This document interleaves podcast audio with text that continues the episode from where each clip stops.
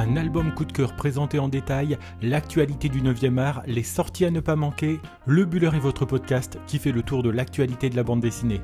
En quelques minutes chaque semaine, je vous propose de nous accompagner dans l'univers de la BD et dans ce 33e épisode, on part sur les traces du chanteur perdu à travers le dernier album de Didier Tronchet sorti ce mois-ci.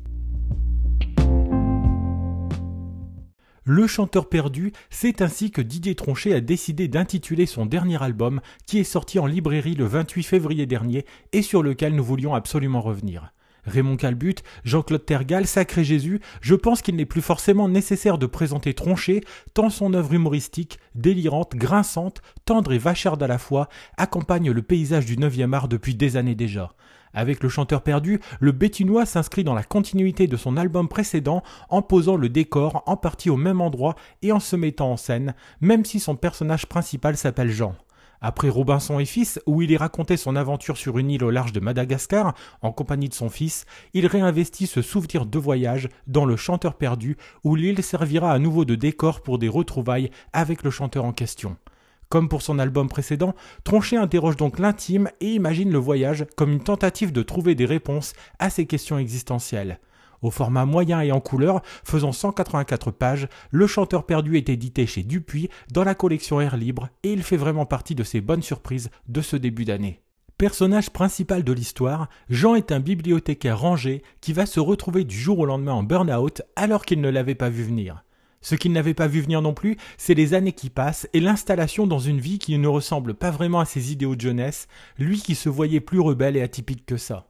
Ce burn-out est alors vécu par Jean comme un signe, signe qu'il faut changer des choses, qu'il faut revenir sur les pas du jeune homme que l'on était, bercé par ses rêves et ses illusions, et bercé par les textes d'un chanteur écouté en boucle à cette période, le fameux Rémi B. Enfin fameux, c'est vite dit, car il semble bien qu'il n'y a plus que dans l'esprit de Jean, et sur une vieille cassette audio, que la voix du chanteur perdu se fait encore entendre.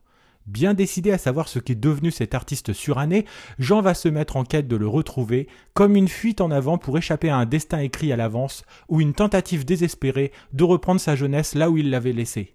N'ayant comme seul indice que les textes du chanteur perdu ou la pochette de son seul album avec le viaduc de Morlaix en fond, Jean se met en route tel un détective sur la piste du chanteur des années 70.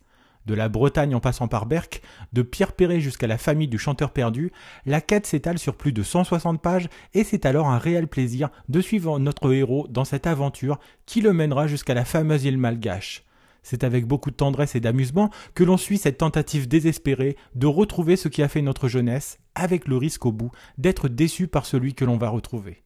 À noter que l'histoire est complétée à la fin par une interview de Didier Tronchet qui nous parle de la jeunesse de cette histoire et qui nous invite à passer sur son site écouter les titres de ce fameux Rémi B, ou plutôt Jean-Claude Rémy de son vrai nom. Le chanteur perdu est véritablement un album savoureux et haut en couleur qui mélange habilement une réflexion sur la vie, de l'humour et une enquête, tout cela dans le plus pur style de Tronchet que l'on apprécie tant. Le plaisir de la lecture ne s'arrête pas à la fin de l'histoire, car l'interview finale permet d'éclairer le travail de l'auteur et de comprendre tout l'aspect autobiographique de cette histoire. Plus qu'une quête d'un chanteur perdu et oublié tous, le personnage de Jean part en quête de lui-même, lui qui s'est certainement un peu perdu entre son adolescence et la cinquantaine. On peut d'ailleurs rapprocher ce travail de Didier Tronchet avec celui d'Étienne Davodo, présenté ici aussi il y a quelques semaines avec les couloirs aériens. Dans les deux cas, il s'agit de remettre en question sa vie et ses choix et de faire un break avec le quotidien, même si ici il est imposé à Jean par le biais du burn-out. Au niveau du dessin, les couleurs froides et la grisaille du début laissent peu à peu la place à la chaleur d'une palette colorée lorsque l'on arrive dans l'île. La lecture est vraiment agréable et l'on se surprend à rentrer très vite dans l'enquête que mène Jean sans jamais vraiment être dupe. Plus qu'un chanteur perdu, notre personnage principal part surtout à la recherche de lui-même dans cette histoire.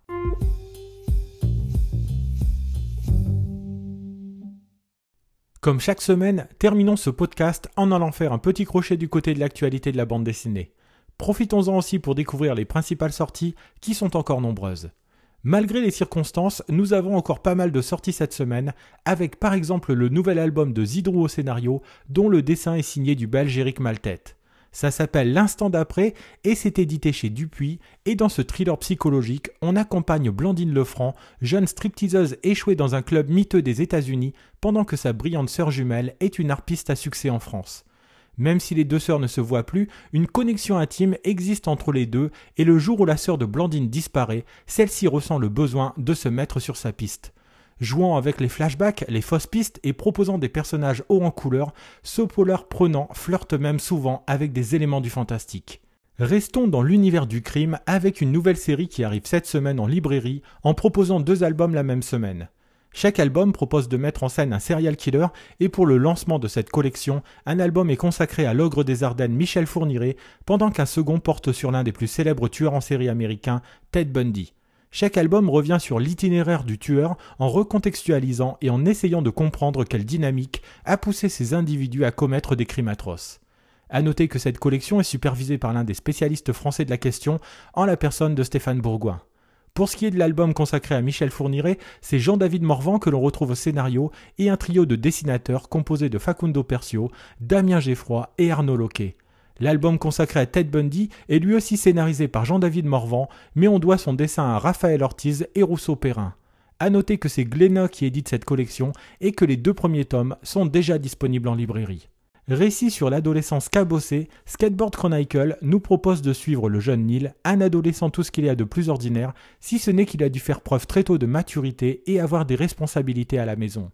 Le jour où sa mère est envoyée en cure de désintoxication et que la cohabitation ne marche pas avec la famille d'accueil, il décide de prendre le large en compagnie de sa petite sœur Mia pour partir s'installer dans un parc d'attractions à l'abandon. Regard tendre sur la jeunesse et récit doux amer sur une vie déjà abîmée alors qu'elle est encore jeune, voilà un album qui ne manque pas d'intérêt et qui fait preuve d'audace dans son sujet même. On doit cette bande dessinée aux éditions Marabout et c'est signé Jérôme Hamon au scénario et Matteo Simonazzi au dessin. Soledad Bravi nous livre cette semaine un nouvel album et c'est toujours un plaisir de retrouver l'humour et le dessin si caractéristiques de cet auteur. Avec C'était mieux avant, elle s'amuse avec son complice Hervé Éparvier au scénario à revenir sur une phrase que l'on entend bien souvent dans notre société, surtout lorsque l'on est des personnes d'un âge un peu avancé, C'était mieux avant. Des speakerines qui annoncent les programmes du soir à la télé en passant par l'unique téléphone filaire de la maison et le radiocassette, le duo s'amuse avec tout ce qui a fait la jeunesse des générations qui ont grandi dans les années 70 et 80. En plus de se remémorer des souvenirs d'enfance, cet album est surtout l'occasion de rire franchement et l'on sait tous combien c'est important en cette période. Cette bande dessinée, qui est un véritable retour dans le passé, nous est proposée par les éditions Rue de Sèvres. Terminons cette semaine avec Les oiseaux ne se retournent pas, récit graphique qui raconte la douloureuse expérience de devoir fuir et abandonner son pays sans prendre le temps de se retourner. Suivant le destin d'Amel, jeune réfugié de 12 ans qui a décidé de fuir son pays en guerre, cet album met en scène la rencontre entre cette jeune fille et un jeune soldat déserteur lui-même en fuite. Dans un superbe traitement en noir et blanc tout en pudeur, cette bande dessinée nous met à la hauteur de ces personnes que les circonstances jettent sur les routes chaque jour. On doit ce très bon album à Nadia Naclé et il est édité chez Delcourt dans la collection Mirage. Voilà, nous en avons terminé avec ce 33e épisode du Buller. Si vous souhaitez découvrir des images de la bande dessinée Le Chanteur Perdu ou si vous voulez nous laisser des remarques et des commentaires, n'hésitez pas à passer sur nos réseaux sociaux puisque nous sommes disponibles sur Instagram sur l'adresse lebuller.podcast et sur Twitter lebuller1. Si vous avez aimé cet épisode, n'hésitez pas non plus à le partager autour de vous et à nous laisser une bonne note sur les plateformes de podcast. Il me reste à vous souhaiter de bons moments de lecture et je vous dis à la semaine prochaine pour un 34e épisode de votre podcast sur l'actualité de la bande dessinée.